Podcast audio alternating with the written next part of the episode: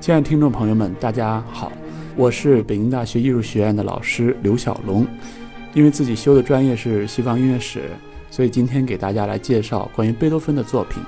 今天我们将主要介绍的是贝多芬的第三交响曲。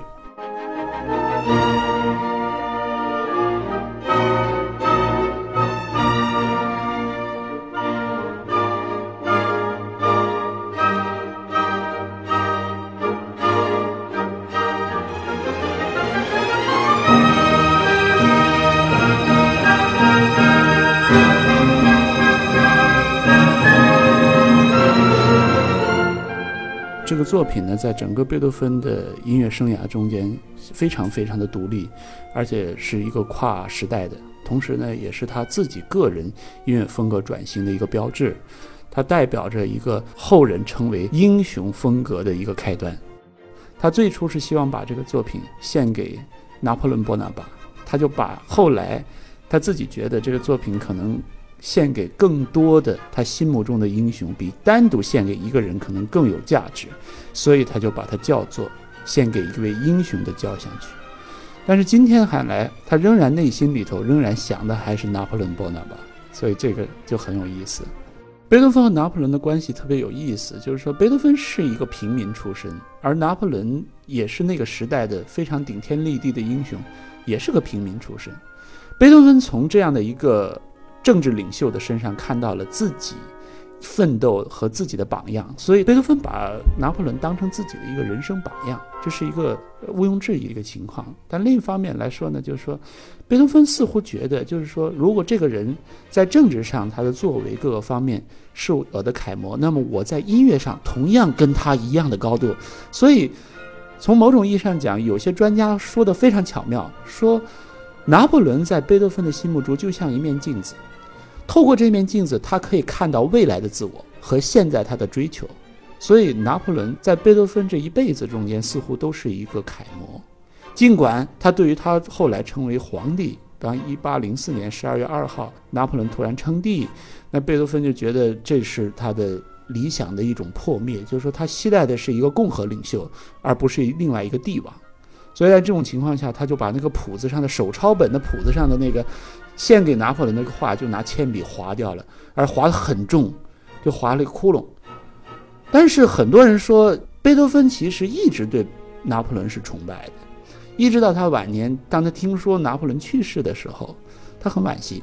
他说：“我已经为他写过音乐了。”实际上他说的就是我们今天要讲的贝多芬第三交响曲的第二乐章葬礼进行曲。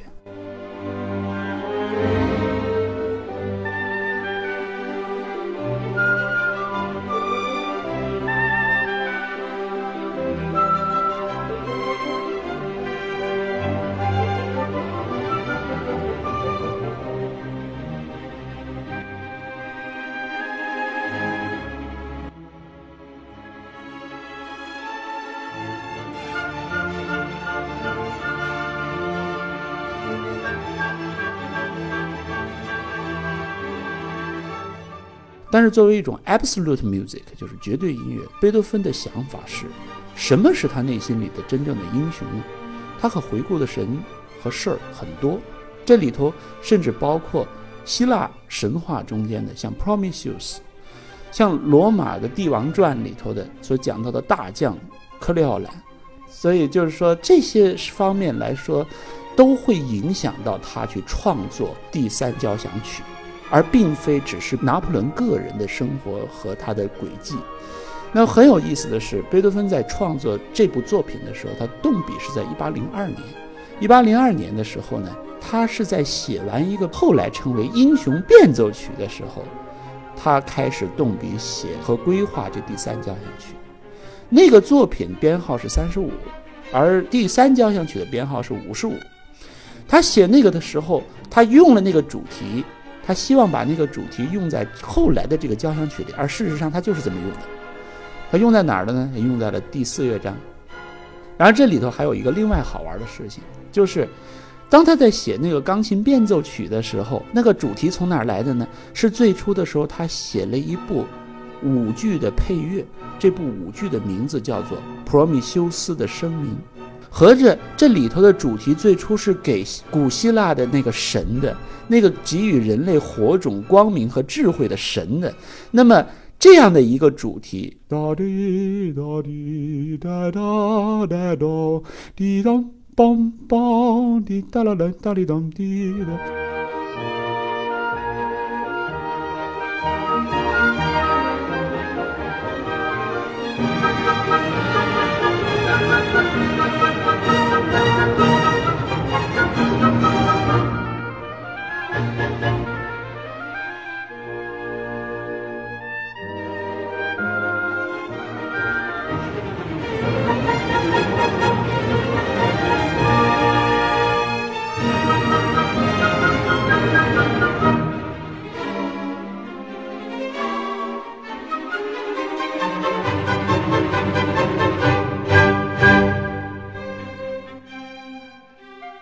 在整个这个交响曲中间，按照一个传统的方式来写的，他写了四个乐章，但是呢，每一个乐章都异常的庞大。比方说，第一乐章几乎长过了海顿早期交响曲的整个一部。到第二乐章，他又写葬礼；第三个乐章、第四个乐章的时候，他要进行一个总结，就是我说的那个他用的那个《Promise》修是声明里头的那个主题。那整体上来说，写了一个庞然大物。从我个人来说的话，我当然。每个乐章都很喜欢，因为我自己是做贝多芬研究的。那这个作品是一个不断被聆听和不断被思考的一个对象。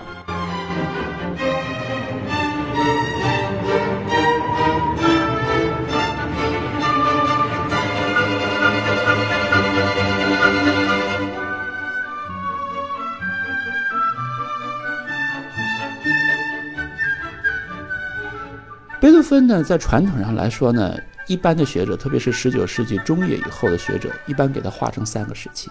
大约第一时期的结束是大约在一八零一年前后。他是一七七零年生人，他的波恩时代，他生活在波恩，他早年的时候生活在波恩，后来他去维也纳，和他维也纳的早期阶段被认为是第一时期。这一时期的音乐呢，贴近古典风范。因为他作为一个直接从莫扎特和海顿那受益的一位后来的作曲家，他的创作基本上是寓于古典的风格的基础上的。当然，他自己希望找到新的路径，所以在一八零二年，特别是他耳聋已经变得非常凸显的时候，无论是个人生活上的变化，再加上他创作上的一种要求，使得他在整个这个时代一下子立于潮头，他变成了。古典主义音乐的继承者，同时又是颠覆者，所以才出现了这个作品。在一八零三年开始大规模的创作，到一八零四年真正完成。这个作品是在大约一八零六年的时候出版的。那么，也就是在这个时期，贝多芬完成了一个从早期阶段向中年时代的一个改变。那么，第二风格也就从。英雄交响曲作为一个标志开始，一直延续到什么时候呢？大约能够延续到一八一六年到一八一七年的时候。那么这是作为他的一个比较整体的，他创作鼎盛时期的一个中坚力量。我们熟悉的最熟悉的一些作品，比方第四交响曲、第五交响曲、第六交响曲，还有包括他的钢琴协奏曲，包括这回音乐会上要演奏的第五钢琴协奏曲《皇帝》，还有序曲《扣留兰》。实际上，这些作品都是在这个时期成型的。那么，从1816年到1817年之后，他的生活上也遇到了很多不幸和一些烦乱，再加上他个人呢又在艺术上有了新的要求，所以在1819年以后，于是呢他就以他的降 B 大调的钢琴奏鸣曲106号作为一个标志，开启了他的晚期阶段，这一直延续到1827年他去世。而在晚期阶段的时候，我们会发现大量的与中期阶段截然相反的音乐风格的现象出现。所以呢，贝多芬的整个的创作轨迹，在后人看来是这么三大块儿。可是这样的看法，后人也有很多的意见，就是觉得这样分是不是合理？所以今天你会看到很多书籍上，包括三个时期的、四个时期的划分都有。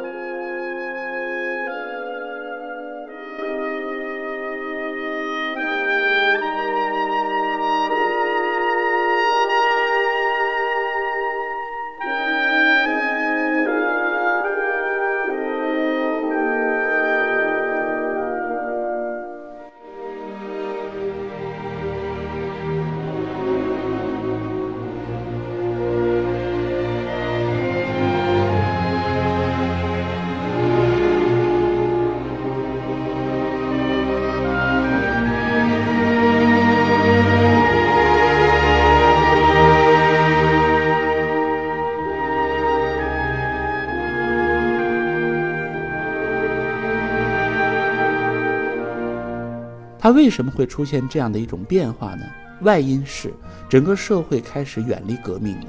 远离那个由法国大革命所激起的战争和革命的风潮，整个人们又开始回归安定，寻找娱乐，所以贝多芬突然没有市场了，这是一方面。第二方面，他自己耳聋日益加重，到这个时期的时候，他遇到了一些坎坷，包括他感情上的，他个人的生活上。还有一个就是他关于他的弟弟的孩子，也就是他的侄子的抚养权问题，他开始要打官司。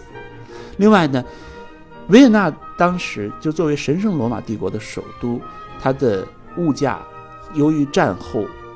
整个的凋敝，就是物价飞涨，通货膨胀很厉害。贝多芬突然发现他自己入不敷出了，所以他需要拼命的写作品，来迎合市场。来获得更多的钱来维系家庭的生活，所以贝多芬突然发现，在中期之后，他遇到了艰难的事儿。但是这些事情是不是会影响到音乐上呢？他的音乐并没有因此而显得悲惨，或者显得呃沉郁或者忧伤。他秉承着一个原则，就是我在创作音乐的时候，我是指向我的理想。有的时候，我的理想和现实是截然相反。那么这个理想可以天马行空，所以他在创作上来说，他憋着一股劲儿，就是我一定要创作出和我以前不一样的东西，我一定再次创作出为世人所公认的最经典的东西。他有着这样的一种愿望。他的境遇，由于他耳聋，由于他与社交上面几乎绝缘，他已经变得很孤僻，变得非常非常的不喜欢与公众见面，所以很多人就觉得这个人可能有问题了，疯了。或者是有毛病了，总之，他把自己安排在自己的桌子前，只面对着乐谱的时候来掏出自己内心的东西。音乐写得越来越私密，越来越不是对公众开放的音乐。所以到他晚年的时候，他写出来的音乐更多的似乎是在探索一个完全不是这个时代可以考虑的问题，超越于他自己的现实生活。他去考虑和膜拜古代的。一些风格，比方说单音音乐，比方说辅调，同时呢，他又在想更前卫的东西，甚至影响到二十世纪的一系列作曲家，比方说勋伯格、斯特文斯基，或者是 Dmitri Shostakovich，他们这些二十世纪的人在回望贝多芬的时候，发现哇，贝多芬做了好多他们这辈子才做的事儿，所以贝多芬等于算是在一个闷头做实验的状态中间，完成了他最后的创作生涯。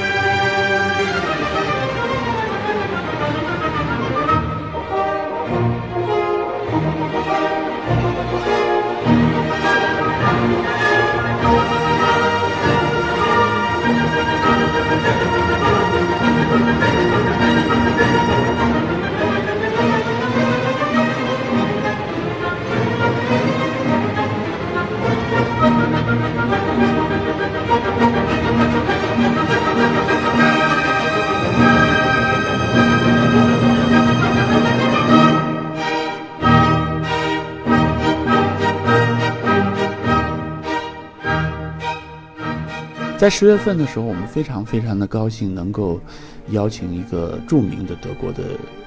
乐团来演奏贝多芬的作品，而这次的作品呢，从开头《克里奥兰序曲》到著名的第五钢琴协奏曲《皇帝》，到下半场的第三交响曲《英雄》。聆听一个原汁原味的贝多芬的交响曲的盛会，我觉得是非常值得的一件事情。它也许会成为您第一次感受交响音乐，并且深入的开始理解这样的一种音乐文化的开端。那也希望更多的朋友能够来参与，能够静心的来去品味十九世纪已经离开我们两百年的音乐，对于当代。仍然具有的活力和冲击。